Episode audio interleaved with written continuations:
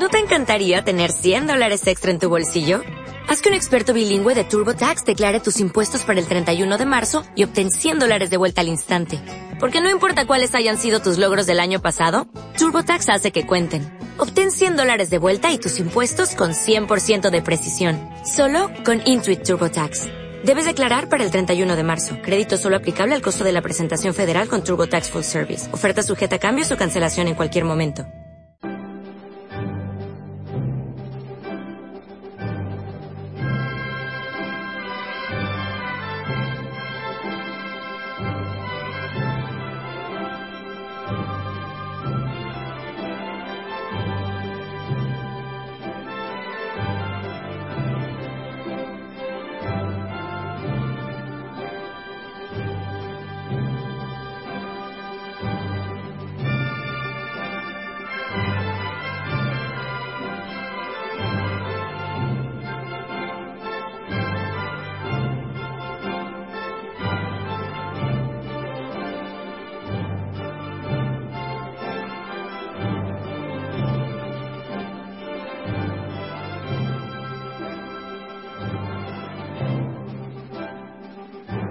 ¿Qué tal? Buenos días, queridos repúblicos.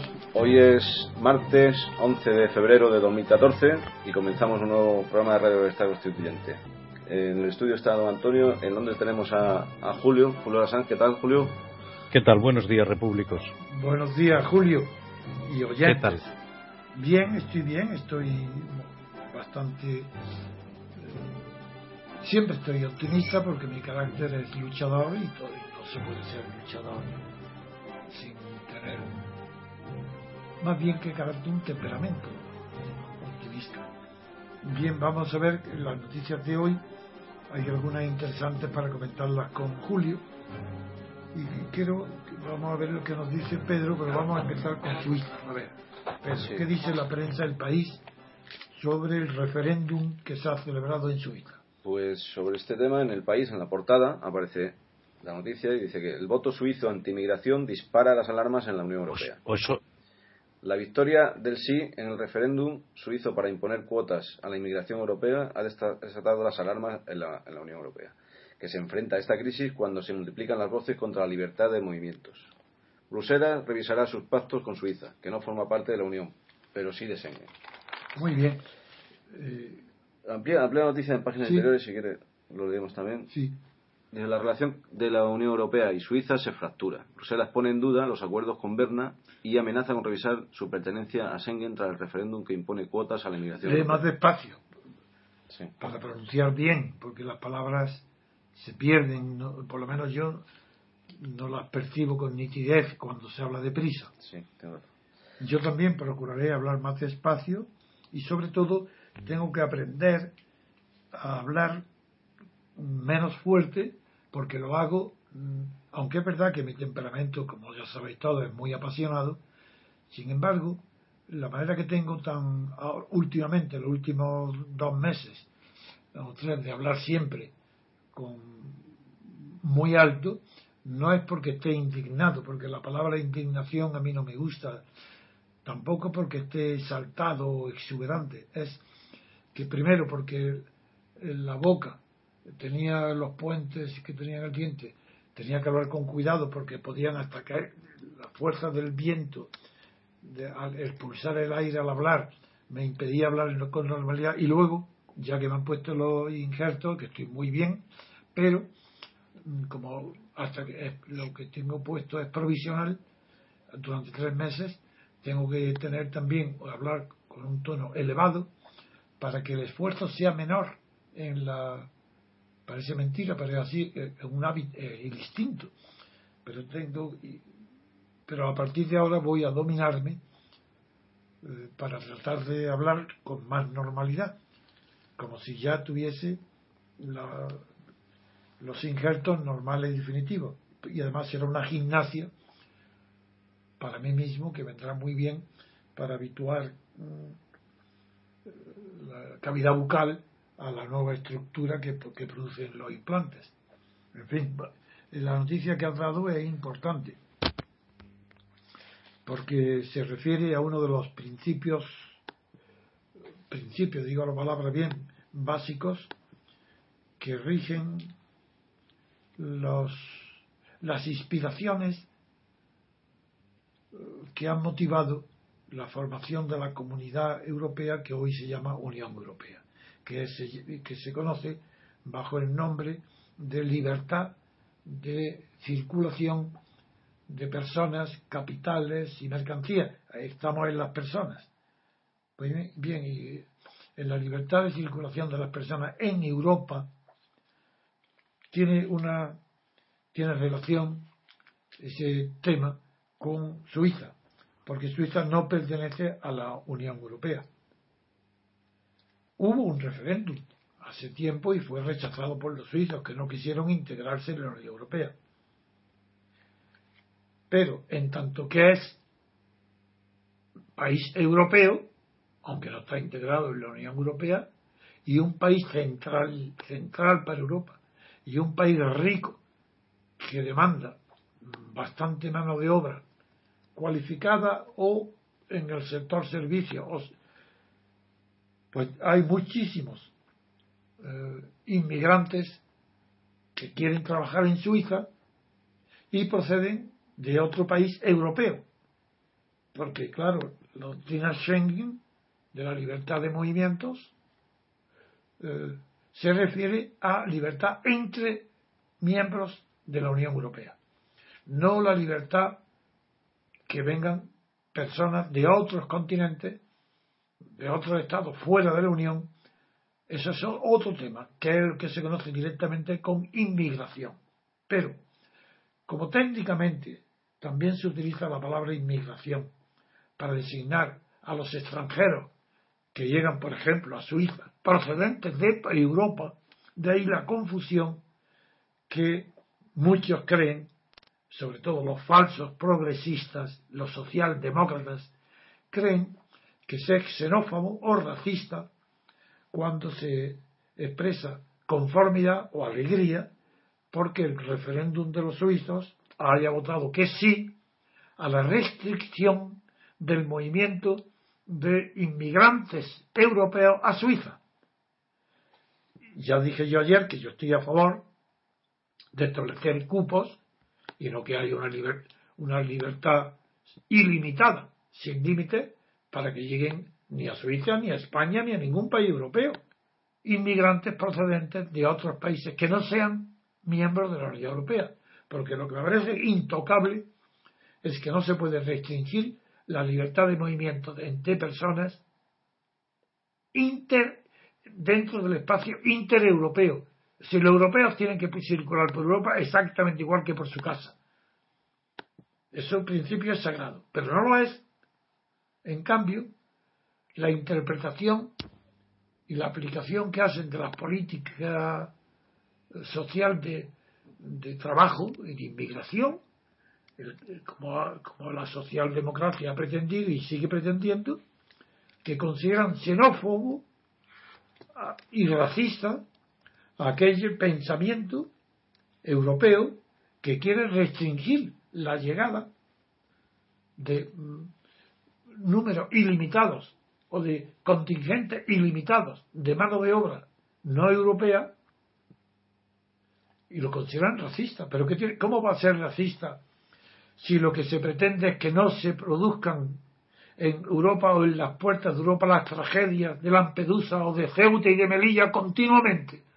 ¿Cómo se va a ser racista si lo que se quiere es proteger tanto a la población que quiere trabajar en Europa como a los propios europeos, que se ven limitados en muchos de sus derechos y en sus gastos, se ven limitados por un número de, por ejemplo, de atención a enfermedades que no puede atender porque no tienen una economía tan potente.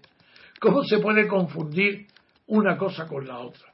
¿Cómo se puede creer que, se, que somos racistas o xenófobos aquellas personas que hemos toda la vida dado muestras de eh, internacionalismo, de superación de todas eh, creencias eh, de que distinguen a los pueblos por su raza, su religión o sus costumbres. Pero si no tiene nada que ver con el problema económico, de suficiencia económica, que implica la necesidad de limitar el número de inmigrantes que llegan a Europa para trabajar en Europa, cuando Europa no tiene posibilidad de darle ese trabajo. ¿Por qué? ¿Qué ley, qué principio humanitario ni qué humanidad obliga a una nación a acoger en su territorio y en sus instalaciones a todos los, a todos los que quieran emigrar a ella? Pero si no puede, si no tiene, ¿qué va a hacer? Para, para, para no parecer racista, pero ¿qué tiene que ver con el racismo? Si es un problema económico, ¿cómo ser racista?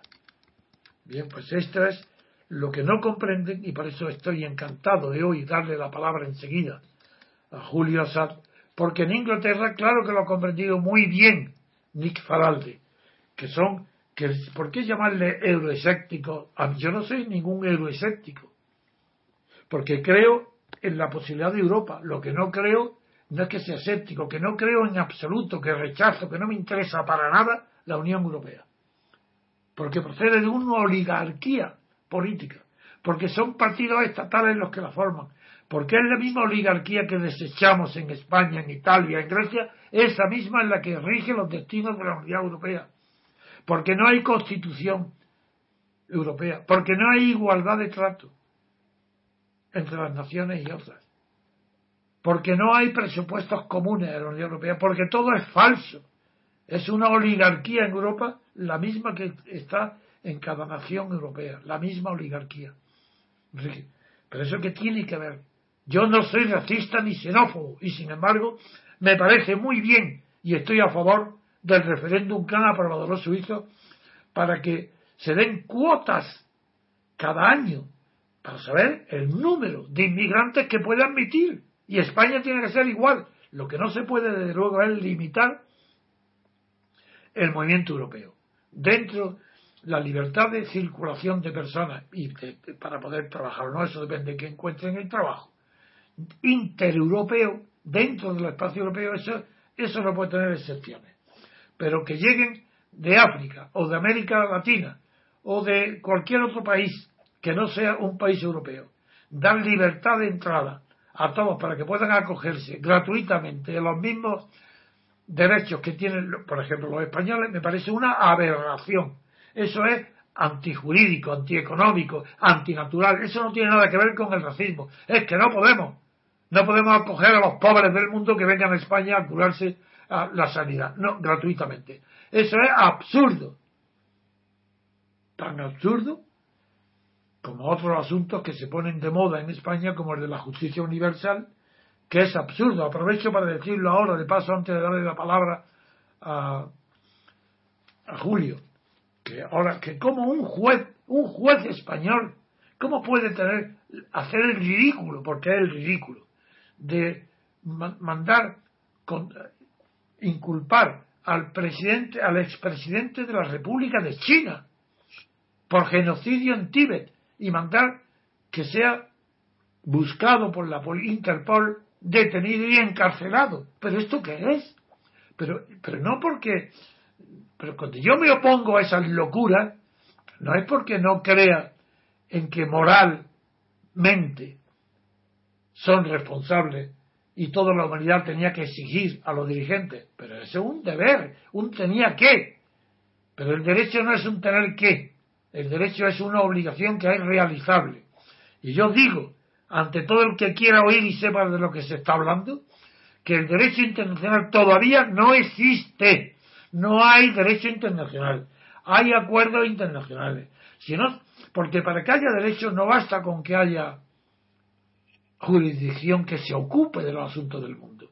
Para que exista un derecho universal tiene que haber leyes universales, de acuerdo, que las leyes morales, el derecho natural es universal, pero tienen que ser leyes positivas universales. Segundo, jueces que tengan jurisdicción universal. Tercero, policías universales que puedan actuar a las órdenes para cumplir la sentencia. Y cuarto, un estado de ejecución de la sentencia universal. Como eso no existe, no existe derecho. Entonces, ¿en qué, ¿a qué se llama derecho internacional?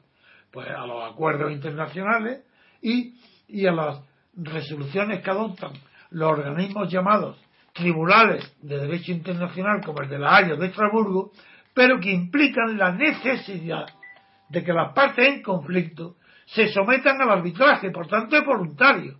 Si una de las partes no quiere, no hay derecho internacional. Para que, no puede haber derecho internacional sin que haya coacción internacional, organismos de policía internacional que detengan a los que hayan sido condenados por tribunales internacionales. Sin fuerza ejecutiva de las sentencias, sin una fuerza universal, no existen sentencias aplicables. Esto lo digo de paso para ahora pedirle volver al tema que nos ocupa, que es de la unidad europea, y pedirle a Julio que nos informe de la realidad del partido de Nick Faralde, que naturalmente está loco de contento, están brindando con champán, porque le está dando la razón Suiza, y Suiza, que es un país, desde el punto de vista formal, no es tan democrático Suiza como es Estados Unidos, o como Francia, un poco menos. Pero desde el punto de vista de lo que se llama democracia directa, la antigua griega, que es la aplicación del referéndum, es el primer país del mundo. Y si este país aprueba en un referéndum que se deben de limitar las cuotas o los cupos de inmigrantes europeos, está muy bien hecho. Y alabo ese, esa ley.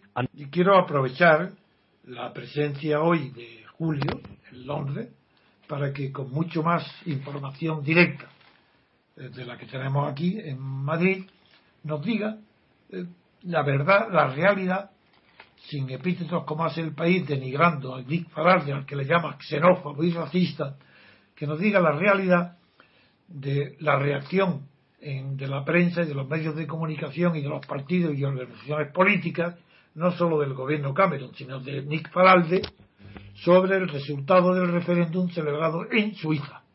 Ah, tienes la palabra tú, Julio. Vale, eh, buenos días a todos. Eh, el, obviamente el UKIP eh, pues Oye, traduce, traduce, porque eso del UKIP no sé lo que es. Sí, es el UKIP es el Partido por la Independencia del Reino. Ah, es verdad, claro, es que has dicho las iniciales, claro. Sí, es... Eh, Ahora ya no se puede. El partido de. Sí, es Nigel Farage. El apellido puede ser de origen francés. El tío se llama Farage. De hecho, le toman el pelo. Pues lo pronuncian en francés. Sí, le toman el pelo diciéndole, bueno, tú que hablas y seguramente eres descendiente de alguno gonote de los que se refugiaron aquí en el siglo XVII, pero bueno, eso es una broma. Eh, la, la cosa es que obviamente se sigue se sigue con muchísima atención porque, como usted dice muchas veces, todo podía ser de otra manera. Y lo que se ha, eh, lo que se ha puesto de manifiesto es que las, eh, la, la, situación nueva que se ha creado en, en Europa y, y en, debido a la, al resultado del referéndum en, en Suiza, se sigue con muchísima atención en el Reino Unido. Probablemente en, ningún país se sigue con tantísima atención porque el tema de la, de la inmigración pues va a ser no solo el tema de las próximas europeas sino el, tema de las próximas eh, elecciones en el 2015. Entonces, eh, el UKIP, el Partido por la Independencia del Reino Unido que lidera el señor eh, Nigel Farage, pues ha, vamos, está loco de contento porque esto apoya, en su opinión, las tesis que han venido defendiendo. El primer ministro Cameron aceptó la, tesis del Partido por la Independencia del Reino Unido y dijo que eh, si gana las elecciones en el 2015, él negociará un nuevo pacto con, eh, con la Unión Europea, precisamente buscando romper, porque no nos olvidemos que el Reino Unido sí forma parte de, la Unión Europea, aunque gracias a, en fin, iba a decir gracias al cielo, no está en el euro, eh, lo cual le permite una libertad de movimientos eh, mayor, pero Cameron ya aceptó que él negociará con, con la Unión Europea el, lo que llaman aquí CAP, es decir, poner una limitación a la migración. De todas maneras, en el caso de Suiza, hay que recordar que tanto el gobierno, el parlamento y el mundo de los negocios estaba en contra de que se pusiera un límite a la emigración. Suiza recibe unos 80.000 emigrantes cada año, Suiza tiene eh, 8 millones de habitantes y la mayoría de esos eh, inmigrantes son alemanes, italianos y franceses. Eh, Francia eh, ha reaccionado pues digamos de manera de manera muy rápidamente Loren Fabius ha dicho que bueno que eso cambia el pacto hay una serie de cláusulas en el tratado que tiene Suiza con la Unión Europea que las llaman eh, cláusulas guillotina por la cual si no se cumple una esta exige la unanimidad la guillotina. Sí el, el tema es que si si ellos están en contra de la libre circulación de, de personas pues hay otra serie de cláusulas que son más ventajosas para Suiza, como el, el acceso de los productos suizos. Suiza vende el 65% de sus productos al resto de la Unión.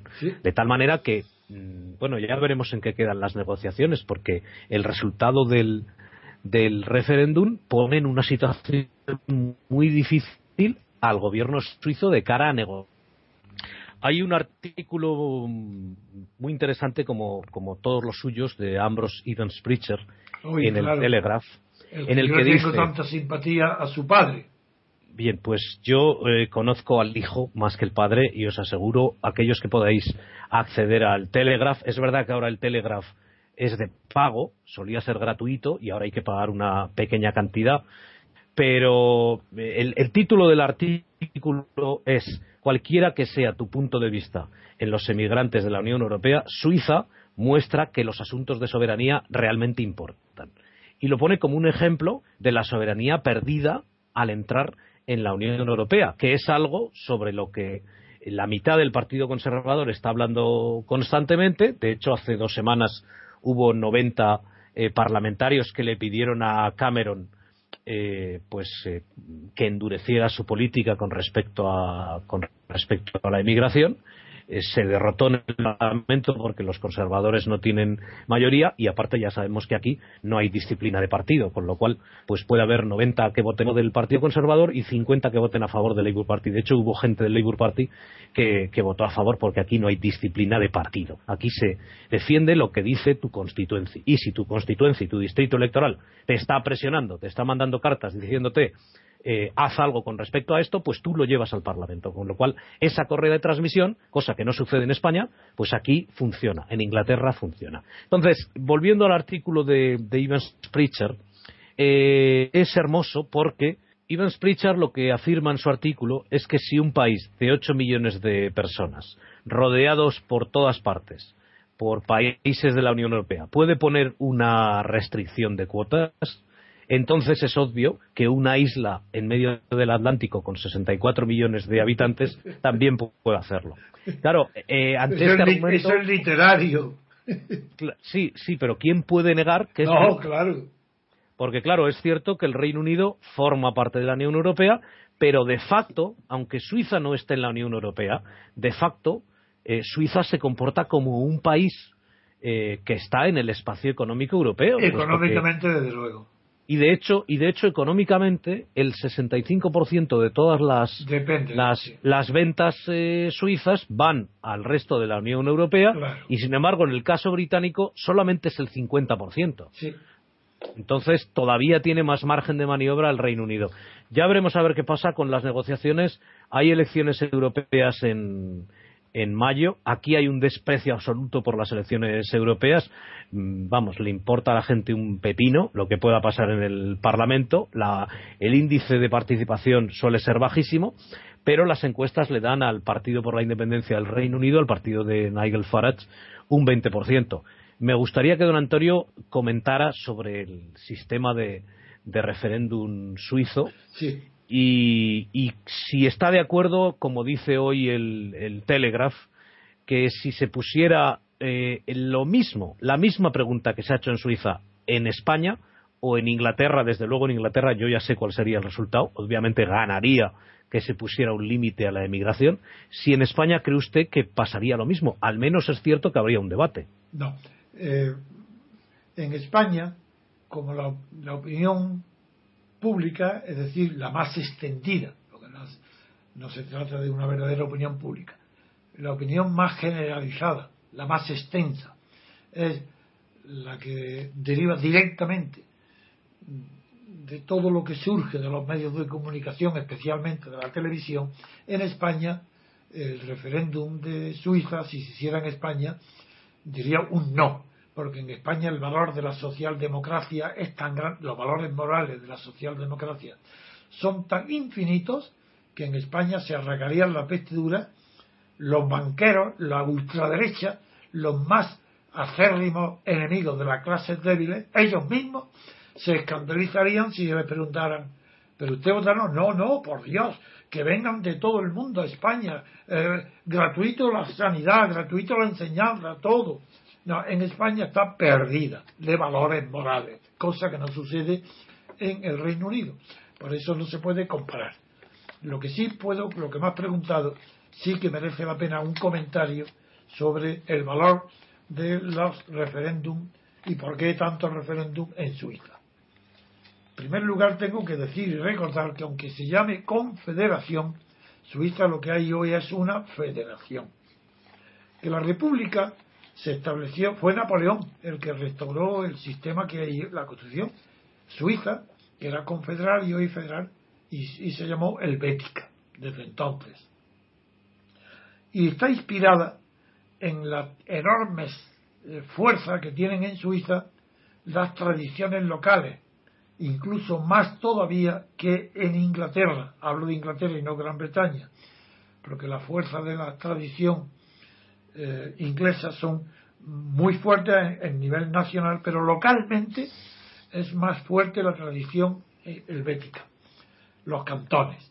Eh, cuando se habla de democracia directa en Suiza, se está todo el mundo de una manera expresa o tácita refiriéndose a la administración municipal y política de los pequeños distritos suizos, los cantones porque en nivel federal, en el nivel del Estado suizo, no hay democracia directa, porque no la puede haber.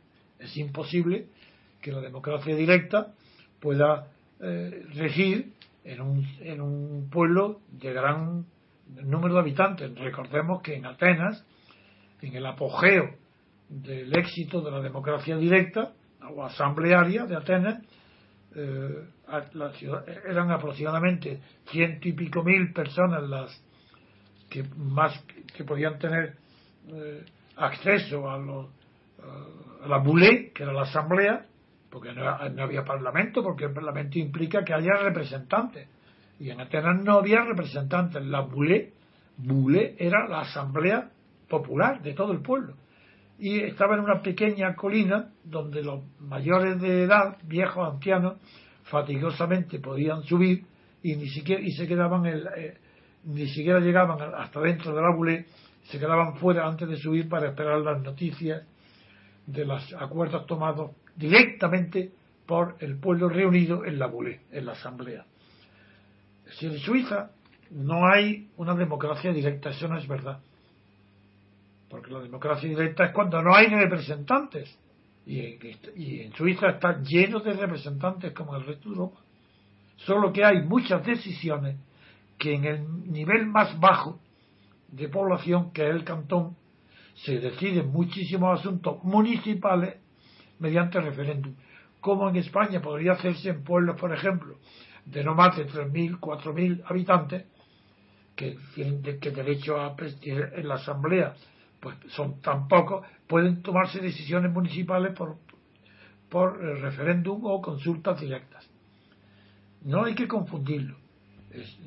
Eh, Suiza es una democracia representativa, pero no es democracia como Estados Unidos ni como Francia, porque no hay separación de poderes. Los parlamentos suizos eligen a los presidentes, por eso nadie los conoce el presidente suizo porque no son elegidos por el pueblo. Por tanto, no hay separación de poderes.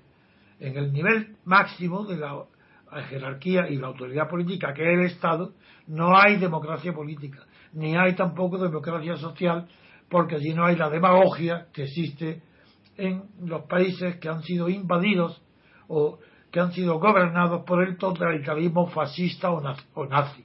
En Alemania, España, Italia, Francia de Vichy, Holanda, ahí sí estuvieron dominados por el totalitarismo y ahí sí que hay una demagogia igualitaria que constituye los valores de la socialdemocracia. Contesto con esto a la pregunta que son frecuentes, muy frecuentes los referéndums que se hacen en Suiza, pero a nivel del Estado, en la dimensión estatal, los referéndums son aquellos muy sencillos que pueden contestarse con simples preguntas de sí o no, sin que haya alternativas. Otras, es decir, en realidad son plebiscitos, pero no referéndum. El referéndum requiere una elección mucho más compleja y requiere por lo menos que haya alternativas distintas, que no solo sean dos, sí o no, porque eso es plebiscito. El referéndum requiere que haya más reflexión y que haya una tercera alternativa. Resumo, a nivel local de cantón, la democracia directa en Suiza es efectiva a nivel pequeño, a nivel estatal es propaganda. No hay democracia eh, directa, hay democracia representativa, pero no hay separación de poderes, con lo cual no hay democracia. Se le llama democracia por, por costumbre de llamar democracia, pero no es verdad. Democracia en el mundo hay poquísimas, porque sin separación de poderes no hay democracia. En España no lo hay, tampoco lo hay en Inglaterra ni en Gran Bretaña, porque allí hay parlamentarismo, y parlamentarismo y es el régimen que responde al liberalismo, pero no hay democracia. Con eso creo que aclaro la situación de Suiza. Bien, en todo caso, eh, voy a decir, voy a mm, recordar otra de las cosas que dice Ivan Spritzer. Él apoya la inmigración, sobre todo de la Unión Europea, pero hace, hace mención a un concepto que me ha llamado la atención. Lo llama saturación cultural. Sí. Eh, entonces, de verdad que creo. Es que procede de la antropología, eh, cuidado, yo sé, el concepto lo conozco. Eso procede eh, de los estudios antropológicos. A ver, dime exactamente. No, no, él, él lo emplea en el sentido de que hay varias comunidades. Ha habido una diferencia en el voto en Suiza porque ciudades grandes como Basilea o Zurich, que están en la parte alemana, han votado en contra de que se pusiera un límite a la inmigración, unas cuotas que al final no nos olvidemos que no se ha dicho no a la inmigración. Lo que se ha dicho es vamos a poner una cuota. Cupos, sí. Es que es, es que es, es que es distinto. Esto es lo que ha hecho, lo que hace, por ejemplo, Australia lo hace constantemente. Australia tiene un cupo no, de. No, pero eso la prensa española lo refleja bien. Aquí Los, dicen las portadas que Rusia, eh, Suiza ha aprobado fijar cupos o cuotas para la inmigración europea. Claro, de lo que se trata al final es de seleccionar la inmigración. Claro. Supongo que lo que harán. Aunque el cupo se refiere a la cantidad, no a la calidad, ¿eh? Sí, pero es que eso tienen que negociarlo y lo tienen que negociar con la Unión Europea. ¿Y quién le va a decir a una empresa como Nestlé, que emplea un montón de alemanes y un montón de franceses en la sede que tiene en Bebe y en Suiza, que no contrate a un señor francés o alemán cuando lo necesita para su para su desarrollo económico no creo o sea que es que eso es eh, quiero decir aquí lo que hay cuando habla de, de, me gustaría que usted lo desarrollara pero él pone el ejemplo de los Estados Unidos cuando después de la no es que te voy a decir por qué yo digo no digo que él haya eh, empleado el término saturación cultural porque él digo que ese término existe en el lenguaje de la antropología y se llama saturación cultural aquellos eh, sistemas. Mira, fue hay en Inglaterra una escuela antropológica muy famosa que es la de se llama Escuela de Oxford, en la que creo que también su padre Bad Prisen pertenecía, no estoy seguro, pero creo que sí. Y eh, muchísimos de las conclusiones de la antropología de los años del siglo XIX y de los primeros años del siglo XX tuvieron que ser corregidos y fueron corregidos por la escuela de Oxford por el concepto de saturación cultural. La saturación cultural consistía en que quería designar el fenómeno que se produjo en los países de África y de Asia, en, las colonias, que una saturación de la cultura colonizadora había hecho que los antropólogos no pudieran observar ni dieran el sentido correcto a las costumbres de los pueblos colonizados, puesto que actuaban adaptando sus primitivas costumbres a la saturación cultural que había producido la metrópoli. Ese concepto sí está desarrollado y muy bien desarrollado por la escuela de Oxford. Eso es lo que quería decir. Ya, él habla, él, él lo refiere a lo que pasó en Estados Unidos antes de la Primera Guerra Mundial, cuando hubo una, pues prácticamente desde 1870, hubo una llegada en masa de italianos y de gente del, de la Europa del Este. Y es otra cuestión, sí. Y él, él lo dice en ese sentido y dice cada nación tiene que proteger su, su cohesión. Eh, esto, esto está en relación porque esos, esos, eh, ha habido una división en el voto en Suiza. La parte francesa ha votado en contra de poner eh, cuotas. Sí, Las está, ciudades, está influida por la socialdemocracia francesa de- heredera de Vichy. Todo el que ha sufrido el fascismo hoy es socialdemócrata. Y bueno, lo que sí es cierto es que esto mm, es un antes y un después, porque a ver quién le niega al Reino Unido eh, el derecho, como ha dicho Cameron, de negociar un nuevo pacto con la. Unión Europea y romper uno de los principios básicos que es la libre circulación de personas. Porque claro, la clave es esa, es que eso entra dentro del, del pacto. La Unión Sí, pero Europea el Tratado Schengen dice que no distingue, no es verdad, entre libre circulación de personas, capitales y mercancías. No es verdad. Bueno, lo que pasa es que, igual que pasa en el caso de Escocia, un pacto eh, se puede, quiero decir, igual que has entrado en un club, puedes irte del club, puesto que ha habido un momento en el que en el que tú has aceptado entrar. Y lo que dicen los euroescépticos aquí es que en el año 71 o 72, no recuerdo ahora, se votó a favor de la entrada en la Comunidad Europea, pero no se ha votado nunca en, con- en- en la entrada en la Unión Europea. Se votó la entrada en una unión económica, pero no en una unión política. Y no les falta razón, puesto que Totalmente. es, es- es un hecho. Claro. Muy bien. Pues seguimos. Quizás ya pasemos a otra noticia. Pues hacemos una pausa y continuamos con otra noticia. Thank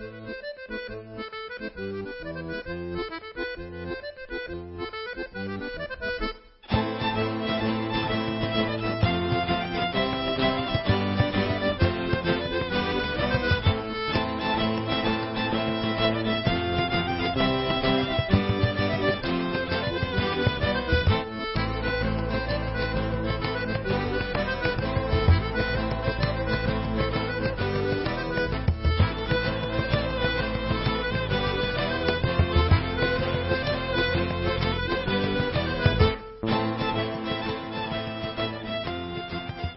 La siguiente noticia, podemos verla en el país también en portada, es que es esta de los sefardíes colapsan los consulados de España en Israel. Los consulados españoles en Jerusalén y Tel Aviv se han visto desbordados por las consultas de ciudadanos sefardíes interesados en los requisitos aprobados el viernes pasado por el gobierno para concederles la nacionalidad sin necesidad de que renuncien a la suya. Los nuevos trámites podrían beneficiar a tres millones y medio de sefardíes. Eh, la decisión del gobierno de conceder nacionalidad española a los sefardíes a los descendientes de los judíos que en 1492 fueron expulsados de la península ibérica colapsa los, los consulados en Israel. Sí, las consultas, claro. Sí. Calculan las organizaciones que sefardíes que 3 millones y medio de personas podrán beneficiarse de esta medida. Tres millones. 3 millones y medio es el cálculo, Bien. estimación que hace. Esta noticia a mí me ha conmovido. Porque conozco bien la historia de España, porque conozco bien el drama colectivo que sufrió el pueblo judío cuando en 1492, el 31 de marzo, fue expulsado de la península ibérica, cuando tantas y tantas pasiones levantaron la expulsión, los judíos expulsados de España y Portugal, por ejemplo, la vida de Spinoza, el gran, uno de los más grandes filósofos de la historia. Spinoza proviene del origen de Spinoza es español, proviene de un pueblo de Burgos, Spinoza de los Monteros. Se fueron de España, eh, se fueron a trabajar a Portugal, cerca de Oporto, y de allí tuvo, él se fue a Holanda, allí trabajó de relojero y, se- y es uno de los primeros y grandes, grandísimos filósofos de la humanidad, Spinoza. Bueno, pues todos los que hemos seguido la triste suerte de los expulsados de España, pues nos ha conmovido esta noticia, porque España parecía que era un país predispuesto a, a la expulsión periódica de lo mejor de sus habitantes, porque en 1492 fue la expulsión de los judíos, pero luego, en, el, en 1600, de 1609 a 1613, sobre todo durante el año 1610 bajo Felipe III, es la expulsión de los moriscos. Y luego viene ya en el siglo XVIII, bajo Carlos III, viene la expulsión de los jesuitas. Pero si es que España no ha Bueno, esta última expulsión de los jesuitas se hizo en nombre de la ilustración, es decir, de la sabiduría, del progreso, de la filosofía. Y se expulsa a los judíos. Vaya medida científica. Expulsar al que piensa lo contrario o al que cree que tiene organizaciones que perjudican el avance de la moral, de la ciencia o de la verdad. Pues, pero de, todas estas expulsiones, aunque también es la de los moriscos y la también de los jesuitas, pero la más emocionante por las sensaciones que produjo, la tristeza que acarreó y la nostalgia que sembró en todo el pueblo judío ha sido la expulsión de los judíos de Sefardíes, de Sefarat, que era España los judíos sefardíes hablaban un idioma muy, muy cercano al castellano que era el ladino. De ahí que tomó luego el significado, después de expulsados, ¿no? En aquella época. La palabra ladino significa astuto, listo, precavido, bueno, para designar lo que se pensaba que era, no, era, no debieron ser muy listos cuando fueron expulsados. Claro que ellos no, no tenía uno de los motivos de la expulsión y los motivos por los cuales la Iglesia Católica siempre ha tenido una propaganda contraria al pueblo judío a la que han contribuido los grandes escritores como Shakespeare en El Mercader de Venecia, la crueldad está puesta en Shylock, que hace préstamos y como garantía de la devolución del préstamo acepta que le arranquen un trozo de carne del muslo del, del que del que ha recibido el préstamo. Así, esta propaganda se explica en primer lugar porque a los judíos siempre, desde, desde tiempo inmemorial, han sido perseguidos. No entro ahora en el momento, eh, no es el momento para explicar por qué, nos llevaría muy lejos.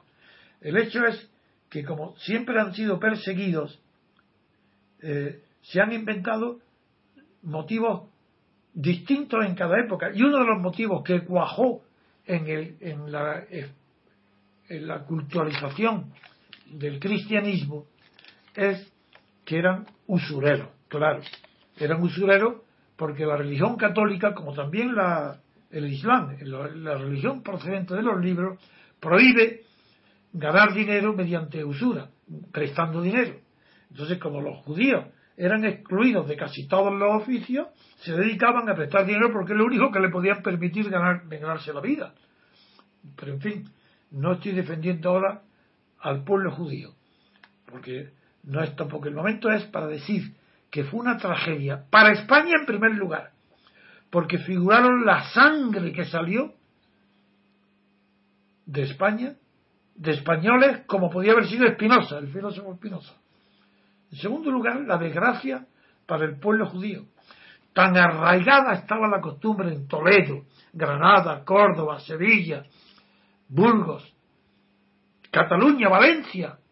Tan arraigada estaba la españolidad de los judíos, ya al final del siglo XV, que no es una leyenda, es una realidad comprobada en la literatura y en los documentos de históricos que cuando los sefardíes, que se llaman el nombre de los judíos expulsados de España, conservaron el nombre de sefardíes que significa procedente de España, de origen español, eso significa la palabra sefard, sefardí, España, pues los sefardíes que huyeron de España se llevaron consigo la llave de sus domicilios, de sus casas, pensando que iban a regresar pronto.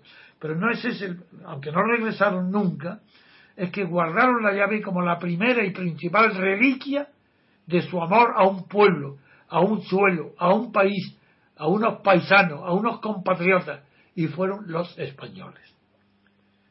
Por eso es emocionante para toda persona que sienta viva en su corazón la procedencia, el origen de donde vienen sus padres, sus abuelos, bisabuelos, la cultura española. Es emocionante pensar que hoy tres millones, más de tres millones y medio de judíos sefardíes, habitantes tanto en Israel como en, en muchos otros pueblos de Europa, pues sienten la mayor emoción de su vida es cuando se han enterado que el gobierno español estaba dispuesto a conceder la nacionalidad, la doble nacionalidad compatible con la que hoy tienen a tantísimas personas sefardíes.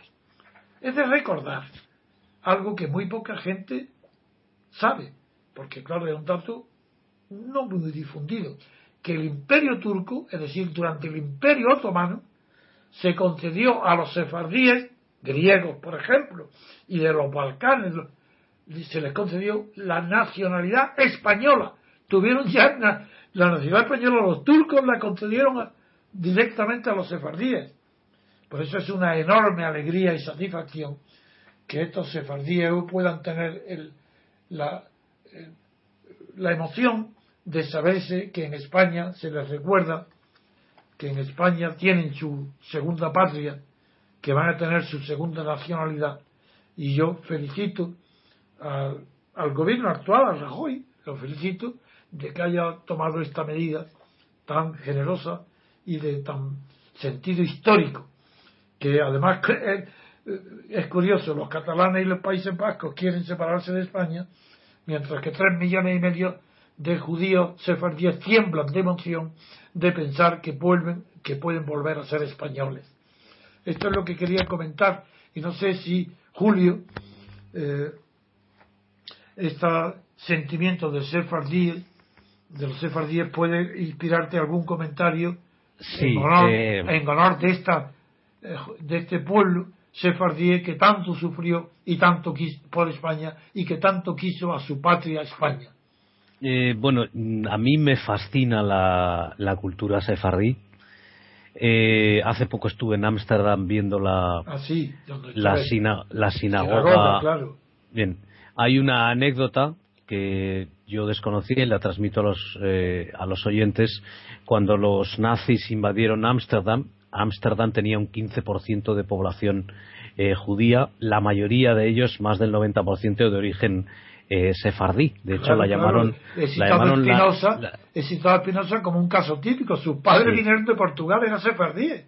La, lo llamaron la Nueva Jerusalén a Ámsterdam. y hay una obra que sea preciosa que se llama Nueva Jerusalén, sí, hay. Bueno, pues el, Colegio de Arquitectos eh, holandés nunca se opuso ni levantó su voz para que no asesinaran a, judíos, eh, que por cierto eran holandeses, llevaban 400 años allí, la mayoría eran expulsados de, de España y, Portugal, pero sí que sí que levantó su voz para que no destruyeran la sinagoga eh, sefardí, que todavía está ahí para el que la quiera ver, es hermosísima, es emocionantísimo eh, verlo porque todo todo huele a, España por todas partes y a historia y a, la cultura que compartimos con ellos. Incluso la música, las canciones, las letras giran de los sefardíes giran en torno a España, la nostalgia está en España.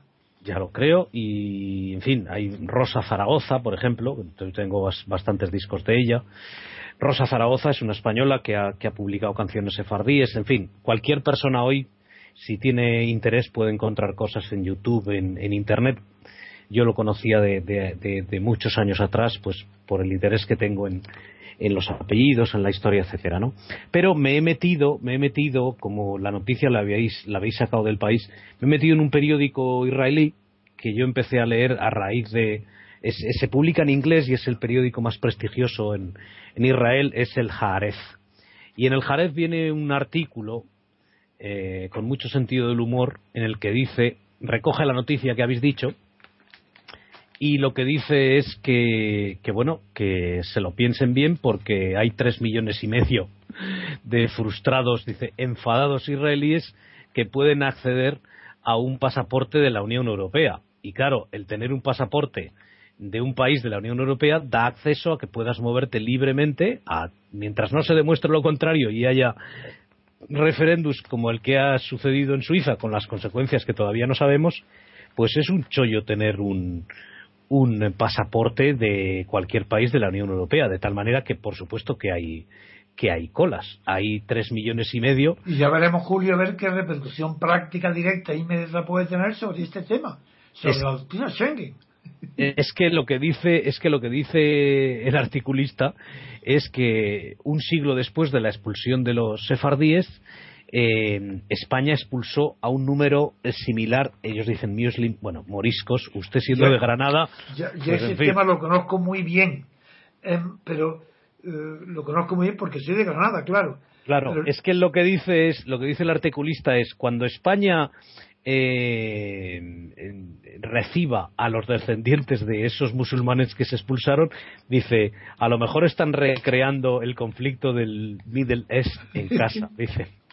Ese fue el conflicto de Felipe, con Felipe III, 1610 sobre todo, entre el 9 y el 13, que yo lo, lo estudié muy bien. Luego, también estudié bastante bien por la parte que me toca, que más adelante, ya eh, en el siglo XVIII, eh, no, no, no, en el siglo no, Aben Humeya fue, era un, en realidad era un cristiano, aunque hay, hay muchísimas bibliografía para decir que era un moro, que era un árabe convertido al cristianismo, pero no, era, se llamaba Fernando de Córdoba. Y se fue, se fue que fue la rebelión de los moriscos, fue eh, posterior. Y el y este Fernando de Córdoba se fue a, vi- a vivir a la Alpujarra. Y la independencia o la lucha y la batalla de la Alpujarra está directamente relacionada con mi apellido, con Trevijano. Por eso lo conozco también. Porque Ben Humeya, que era un cristiano de Córdoba, se refugió en un pueblo que se llama Valor, que está en el- al lado del, de Trevélez, donde son los jamones, porque está a, tre- a más de- a casi 3.000 metros de altura en- al lado de en la vertiente sur del Bereza, que está la capital de esa zona es la Alpujarra Granadina, que es Órgiva, que es de donde procede mi familia. Y el apellido Trevijano, que acompañó, proviene de Logroño, tomó parte en las batallas eh, de, de Aragón y de La Rioja y de Castilla y se fue con, a la conquista de Granada. Y allí tuvieron un papel destacado en la conquista de Granada y lo premiaron los reyes con grandes territorios agrícolas en la vuelta de Granada, en Gavia la Grande sobre todo. Y luego se fueron también en Órgiva porque ahí dirigieron la batalla contra eh, Aben Humeya.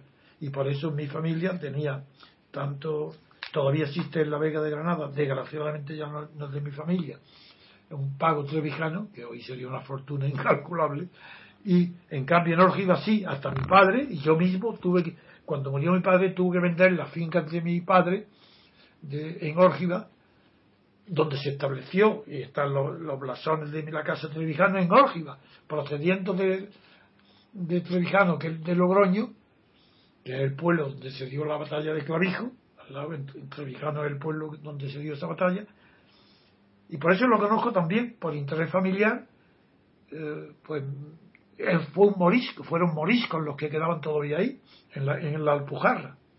Muy bien. Él dice, solamente para acabar, él es, si el, el que lo pueda leer en inglés, que vaya al diario Jarez, el artículo se llama Siete, pues, siete preguntas de la restitución española. Y, ¿De la y dice, restitución? ¿Qué Sí, significa, la- restitución es que alguien que ha perdido la, en este caso la ciudadanía, puesto que fueron expulsados Ah, o se los derechos devuelve. que tenía, se le devuelva. Ah, y dice, lo hace con, lo hace con un sentido del humor. Hombre, claro, se ve que es irónico. Y dice, dice, justo, el punto cuarto es, justo lo que un país con una profundísima crisis económica necesita. Dos puntos. Tres millones y medio de nuevos ciudadanos que no pueden hablar la lengua. Es verdad que maravilla. O sea que suena, suena a pitorreo porque, No, claro, no, ah, pero es precioso, hombre. Sí, sí, bueno, a ver, es, eh, quiero decir, en la prensa en Jarez, que repito, lo recomiendo porque es un diario que tiene muchísima categoría, fue el diario que sacó el escándalo de Mandela siendo entrenado por eh, los servicios secretos israelíes eh, con armas, con lo cual el mito este del pacifismo de Mandela, pues ya, en fin, eh, se destrozó, porque fue el diario que lo sacó Haaretz, porque claro, tiene acceso a, está en Israel y tiene, tiene, en fin, es un, es un grandísimo, grandísimo periódico. Pero bueno, para que alguien lo pueda leer, Matthew Kalman, eh, las siete cuestiones sobre. Se lo toman a pitorreo, la verdad. Muy bien, eh, yo creo que, que me gustaría, ya que estás hoy aquí, y como hay tantos temas de tantísima actualidad, cómo se ve ahí el conflicto. Porque eh, ayer yo no pude, porque tuve que salir antes de tiempo, comentar con José María de Alonso, de, que está nuestro corresponsal en Varsovia, no pude eh, oírlo y comentar el grave conflicto ucraniano, la relación que tiene este conflicto eh, con también la crisis tan grande que hay otra vez en, la antigua Yugoslavia, en Bosnia en concreto, que también en Croacia, también hoy eh, está afectada directamente por el acuerdo de Suiza, porque así como los demás eh, miembros de, la Unión ya tienen sus, tratados, Croacia todavía no y va a ser directamente afectada por la referéndum suizo. Hay muy poca hay muy poca información en la prensa y en la en la BBC eh, sobre sobre Croacia y sobre Bosnia muy poca lo que sí hay es eh, todavía resuena el comentario de la señora Nuland el ah, famoso, el famoso fuck, off Europe, o sea que se joda Europa. Ese comentario todavía todavía resuena. De hecho, Ivan Pritchard lo cita irónicamente ah, también en el. Me alegro, me alegro. Lo llama Ivan Pritchard, para que os hagáis una idea de la idea que se tiene de la Unión Europea, dice que la Unión Europea es un tigre de papel. Es verdad. Y, lo pone. Pero no, no, políticamente, económicamente no. pero, políticamente sí.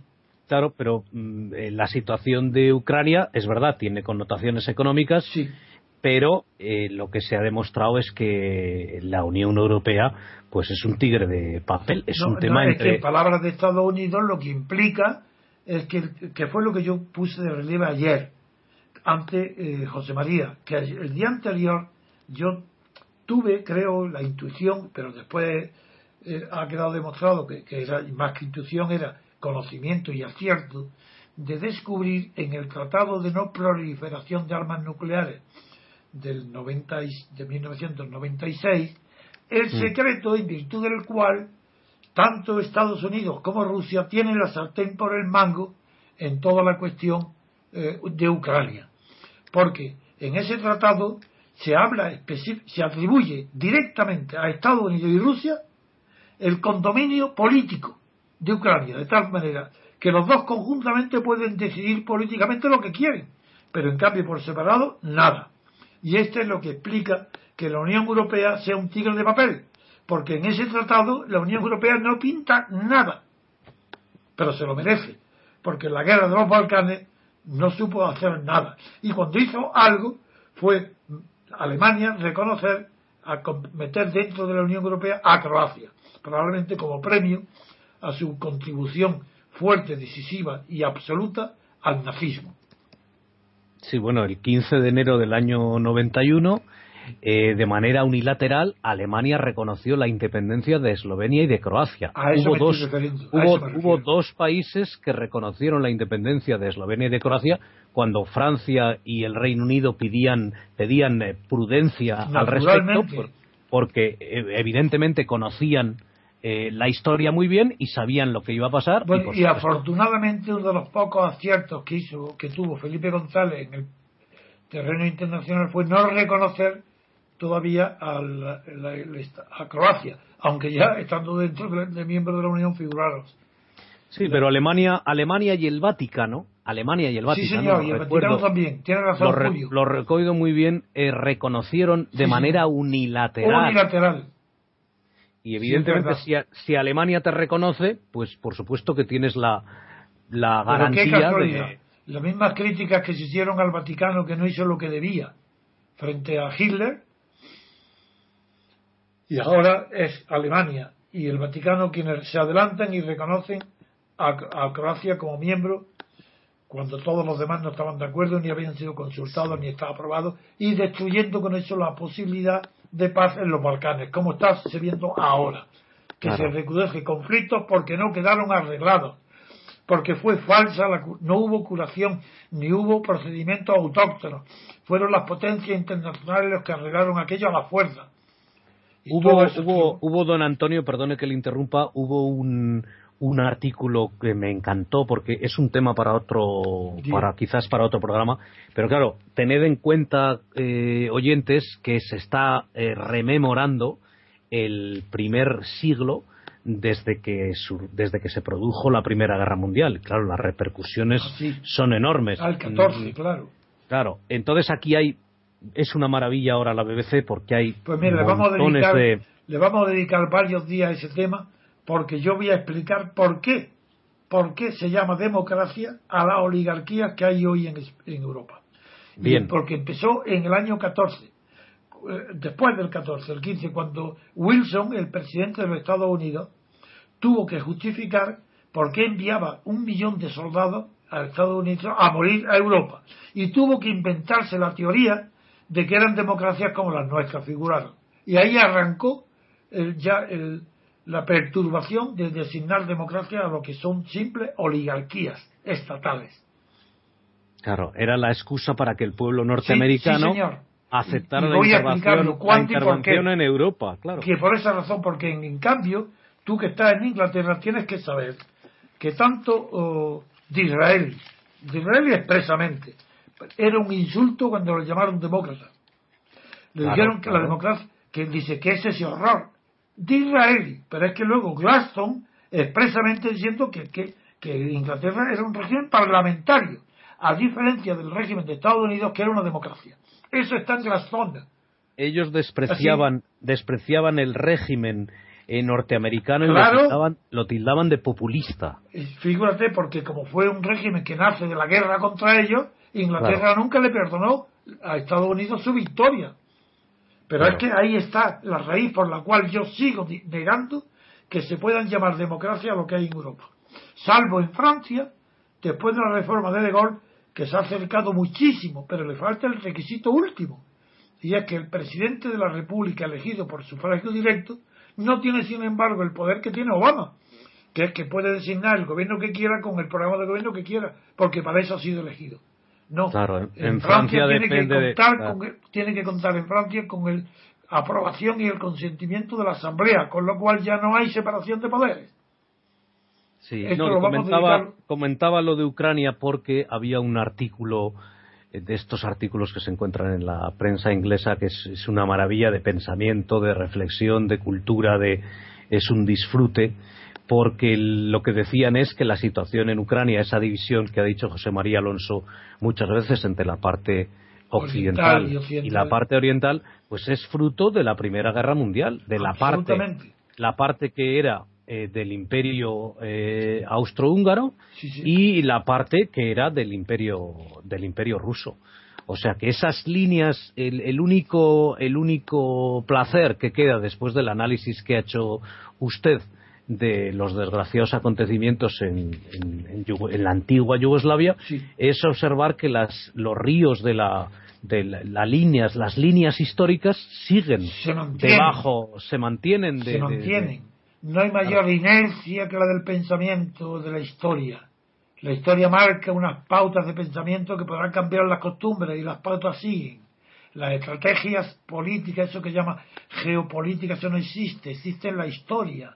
Y la historia marca una, en- un- deja unas huellas que el pensamiento luego continúa por inercia en esas huellas de la historia. Por eso Claro. se pueden explicar cosas que a otros no pueden. Por eso yo le di tanto mérito a Tocqueville, porque él no era un brujo, pero cuando adivina que el mundo eh, se va a dividir entre Estados Unidos, la- el condominio entre Estados Unidos y, y la Unión y Rusia, eso es producto de su conocimiento de las tendencias históricas del pensamiento, no de que tenga datos que otros no tienen. Eso es lo que sucede, eso es lo que sucede, esa línea de pensamiento es la que hay en, en- en los británicos. Claro que lo tienen. Porque ellos, ellos Por históricamente eso son, por siempre. eso son, perdona, son tan buenos historiadores. Por ejemplo, Bueno, no. hay una pasión, hay una pasión aquí. No, por te voy a decir por un ¿eh? ejemplo. La Revolución Francesa, salvo 10 genios franceses que tienen su versión, su interpretación subjetiva, pero profundísima, de la revolución, los más imparciales desde el punto de vista objetivo son los historiadores ingleses. Eso no hay duda ninguna, lo conozco muy bien. Luego, nacionalismo. La historia del nacionalismo, nadie como los ingleses, para que, porque son los que han descubierto que todos los movimientos nacionalistas son iguales, por pequeños o grandes que lleguen a ser, son lo mismo, y que nacen de una pequeña ambición de pequeñas burguesías intelectuales que se inventan la historia y, consiguen grandes arrastres de la población. Son los ingleses. El libro, el libro que recomendó usted de John Breuilly. Es el mejor.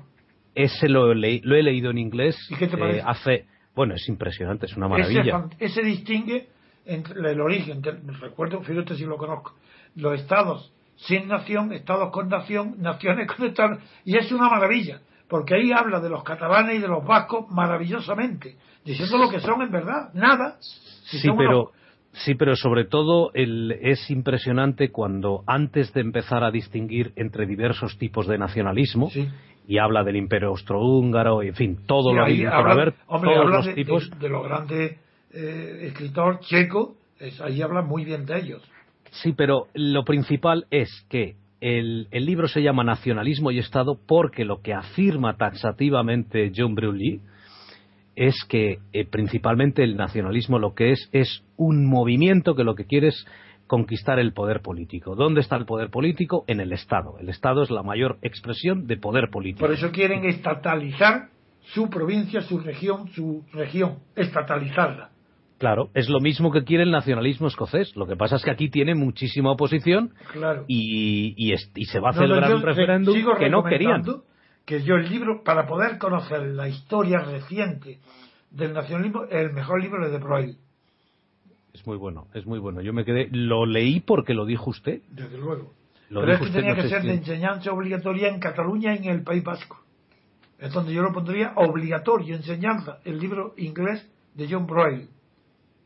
Sí, es, es que es científico, es que no hay demagogia, es que es lo que a mí me gusta, vuelvo otra vez a lo de la Primera Guerra Mundial, es importantísimo conocer la historia y como en este país no hay consenso, como en este país hay circulación de ideas, pues es una maravilla ver la BBC, es una maravilla ver los documentales, porque donde hay libertad, pues claro, es donde, donde uno está a gusto, donde, uno, donde uno aprende. La señora Thatcher, que no, no, no goza de mi simpatía, sin embargo, cuando le hablaron de consenso, digo, ¿qué es eso? Desconozco, ¿qué es eso? Explicarme lo que es. No sabía lo que era consenso. Y, eso es una maravilla. Es que es extraño a la costumbre británica ¿Qué porque consenso, por Dios? lo que hay aquí, aquí lo que hay es mayoría y minoría. Y es que la democracia no tiene otra cosa más que esa. Y el liberalismo no tiene otra cosa más. El parlamentarismo no hay más que mayoría y minoría. Y la democracia no hay más que mayoría y minoría. Todo aquello que no puede ser decidido en mayoría y minoría no pertenece a la democracia. El derecho a decidir, si se puede decidir por mayoría o minoría, puede ser, pero que en un referéndum, en un referéndum sobre el derecho a decidir, no, no deciden mayoría y minoría, porque es un plebiscito, y el plebiscito ya no puede decidir sobre, sobre ese tipo de cuestiones, ni la democracia, ni la voluntad individual. Y eso está muy bien puesto de relieve en este libro de los, todos los historiadores ingleses el libro Rude, no sé cómo se pronuncia Rude, es el mejor libro de, objetivo de la Revolución Francesa, de un inglés, Rude. Yo he estudiado muchísimo la Revolución Francesa, los datos, en los libros ingleses. Sí. Muy bien, pues yo creo que basta. ¿eh? sí, un, un placer hablar con usted, como siempre, don Antonio, y mire para mí saber que me comprendes también, que compruebas que en Inglaterra mis ideas serían entendidas perfectamente, que yo no sería un heterodoxo en Inglaterra, mientras que estoy condenado a hacerlo no solo en España, sino en Europa. Sí, claro. Es que no hay en España no hay no hay libre circulación de ideas. Sé que puede sonar duro o exagerado para aquellas personas que, algunas personas que nos escuchen, no a los repúblicos desde luego, pero esa es la clave, es que no hay circulación de ideas, es que se está viendo todos los días en la prensa, nadie cuestiona los cimientos del régimen y desde luego si estamos en si estamos en esta situación es porque deriva oye Julio estar prohibida la voz en España mía mm.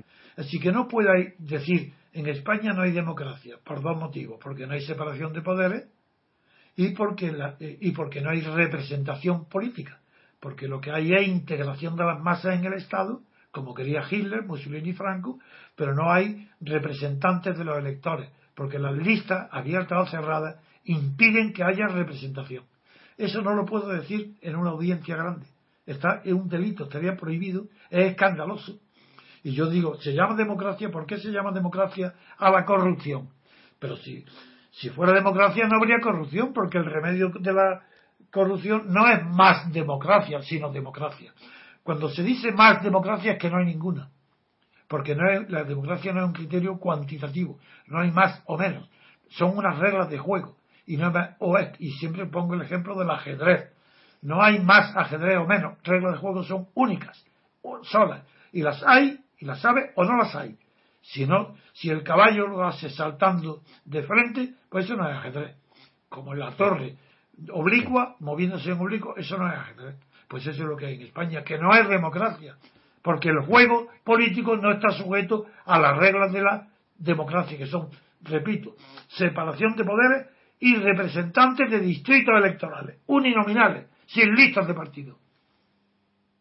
Nada más, señores, amigos. Muy bien, pues hasta aquí el programa de hoy. Esperemos que os guste. Muchas gracias, Julio. Nada, un placer como siempre y oye, no, lo siento mucho por los problemas técnicos que, ha habido. No importa, lo arreglo todo. Al final, al final se ha solucionado el. De acuerdo, muy bien. Hasta pronto, Julio. Venga, un abrazo.